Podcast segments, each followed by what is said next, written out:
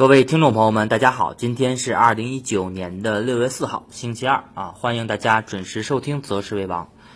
那么这两天，由于蜻蜓这个平台啊，它的这个审核的时间的周期啊，可能会有所延长，所以我们这两天每天晚上啊，其实我还是在五点之前，尽量把每天的复盘的节目录完。但是呢，它这个平台呢，在这个审核结束以后，可能要等到第二天了，所以大家看到 APP 上的这么一个节目的更新，可能会相对晚一些啊。但是可能在端午节后，这个现象会出现一个改善啊，也请大家呃多多包涵啊。我们还是先看一下今天的盘面，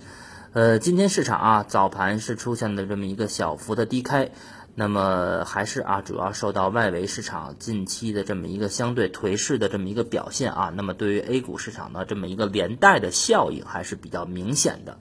那么早盘我们看到三大指数低开以后啊，那么由创业板为首的题材股啊和这种券商板块出现过那么盘中的一次向上的一个拉升啊，但是我们看到向上啊遇阻的这么一个压力位啊，那么上证指数是在十天线附近，那么十天线当前的位置在两千八百九十点附近，那么创业板呢当前是遇阻一千四百八十点附近，那么这条线呢也是当前创业板啊。多条均线大概是四条到五条均线啊粘合的这么一个位置啊，那么出现了一个冲高以后的回落。那么从全天的走势来看啊，三大指数均是出现了一个单边的一个弱势调整的态势。那么从量能来看啊，两市的量能也是出现了一个进一步的萎缩。那么今天两市的这个成交额啊，只达到了四千四百亿，那么较昨天呢出现的这么一个五千三百多亿啊，明显的减少大概九百亿的。啊，这么一个情况，那么从量能的这么一个持续的萎缩啊，也可以说明当前市场的这种下跌动能啊，也是出现了一个明显的衰竭。那么昨天我们在节目当中说啊，前期我们看到日线啊，那么在上证指数还是比较明显的，日线上的这么一个三重底的结构啊，非常明显啊。短期呢，由于六十分钟、九十分钟和一百二十分钟三个小周期的底背离的共振啊，引发的这么一个反弹的周期并没有结束啊。但是我们看到今天市场整体啊，无论是短期均线还是最终收盘的这么一个 K 线形态，都是啊有迹象是向下啊选择这么一个走。势的这么一个呃结果，那么很多啊朋友来问了，这里会不会继续探底，或者说去跌破我们前期说的啊维持了一个多月的这么一个日线箱体横盘震荡的一个走势？呃，先说一下我的观点啊，观点还是比较明确。那么在呃上周末啊周日的这么一个周总结的节目当中啊，跟大家去。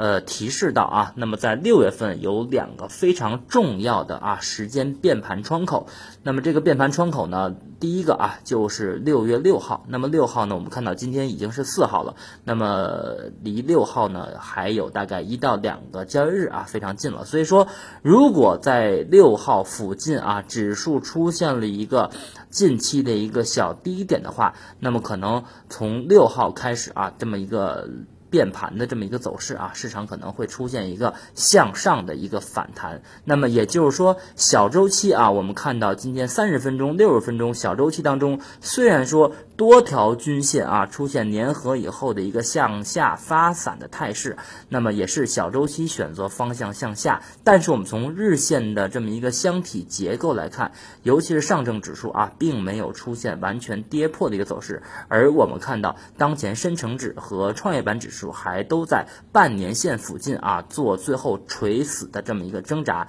那么结合我们看到今天两市量能的一个明显的萎缩啊，非常呃能够说明啊，当前空方的下跌动能基本上已经是衰竭殆尽了，所以说短期啊向下调整的空间，我的观点还是不变啊，认为向短期向下啊空间非常的有限。那么不排除从上证指数的形态来看啊，会做一个四重底的这么一个结构。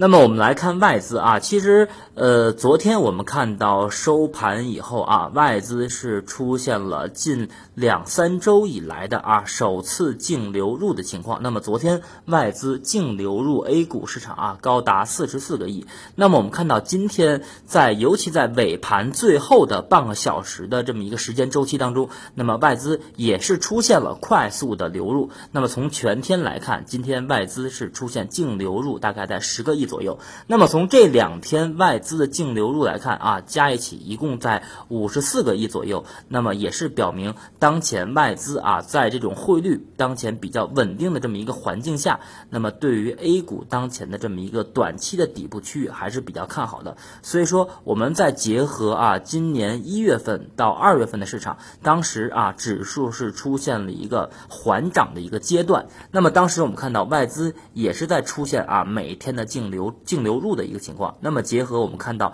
今年三月底四月份啊，指数相对高位的时候，我们场外的这些散户啊还在疯狂大举买入的时候，那么外资已经在出现悄悄的撤退了。所以说，当前外资啊又重回 A 股市场，那么叠加我们看到近期汇率的这么一个相对表现稳定的一个态势，以及我们看到周日晚间啊高层在这个重要的这个新闻联播当中啊对 A。A 股市场的一个表态，所以说小周期来看，虽然说从小级别指数有向下啊选择方向的一个迹象，但是从日线的形态来看啊，下方的这么一个调整空间并不是太大。那么对于深成指和创业板来讲，前期啊跟大家明确的说过，六十分钟、九十分钟、一百二十分钟三个小周期形成了这么一个底背离的共振，那么引发的这么一个反弹周期。那么如果说在未来一两天啊日线上，深成指、创业板继续啊向下去探底的话，那么从目前的 MACD 指标来看，就会引发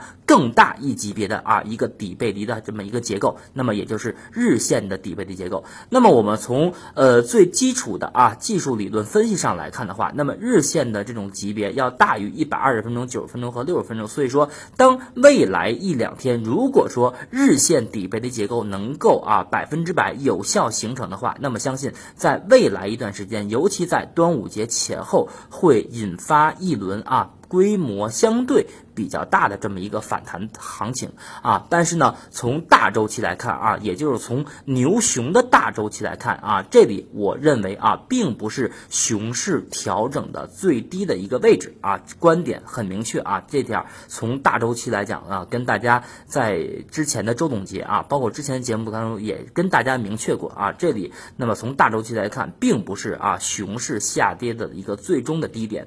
那么呃从啊。当前日线的这么一个箱体结构来看的话，那么反弹的目标仍然是啊会出现在箱体的一个上沿阶段，也就是我们说的两千九百五十六点到三千点附近这么一个区域，然后市场可能还会重回当前的日线箱体，最终再选择中期的一个方向。那么也就是说，从大周期来看啊，那么短期无论出现啊这种反弹，或者说继续下跌的话，我认为大周期。的熊市的周期啊都没有走完啊都没有走完，所以说短线的反弹我们不能拿它当做反转来看，因为上方的反弹的空间啊，我个人认为还是比较有限的。所以说这两天很多朋友也在问我啊，这两天是不是能买点股票啊，低吸一些呀，或者买一点基金啊，去提前布局一下啊？那么如果说你做短线或者做趋势交易的话啊，我个人认为这里啊向上反弹的空间还是比较有限的，而且。这里从大周期来看的话，仍然是风险大于机会。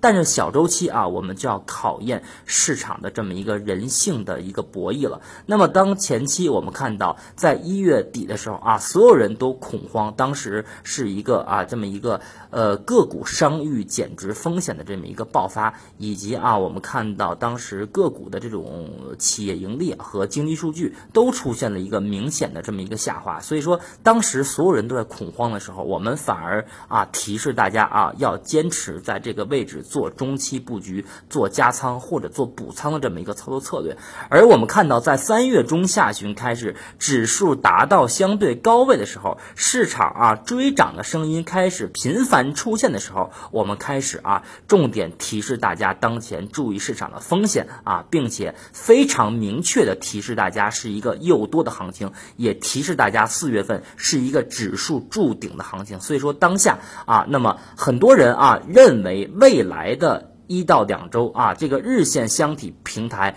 有破位迹象的时候，那么我们也可以明确的告诉大家啊，我的观点这里啊，短线不排除啊诱空的一种可能啊，所以说从呃短周期来看的话，也就是说未来一到两周的话啊，那么。呃，指数还是会出现一个啊比较有规模的这么一个反弹的行情，但是反弹的空间，我个人认为啊也不宜抱这么一个太过于啊乐观的这么一个观点啊，所以说呃大家短线啊还是耐心等待下方的这么一个是四重底也好，或者继续等待半年线的这么一个更强的支撑啊。那么临近我们说的六月六号的一个变盘时间窗口，指数在这个位置如果出现小。低点的话，那么有可能在变盘窗口前后出现向上反弹的一个走势，好吧？那么今天啊，把我的观点也说的很明确啊，再一次去跟大家说啊，这里来从短期来看就是短期的一个底部区域，但是从中长期来看啊，市场的下跌周期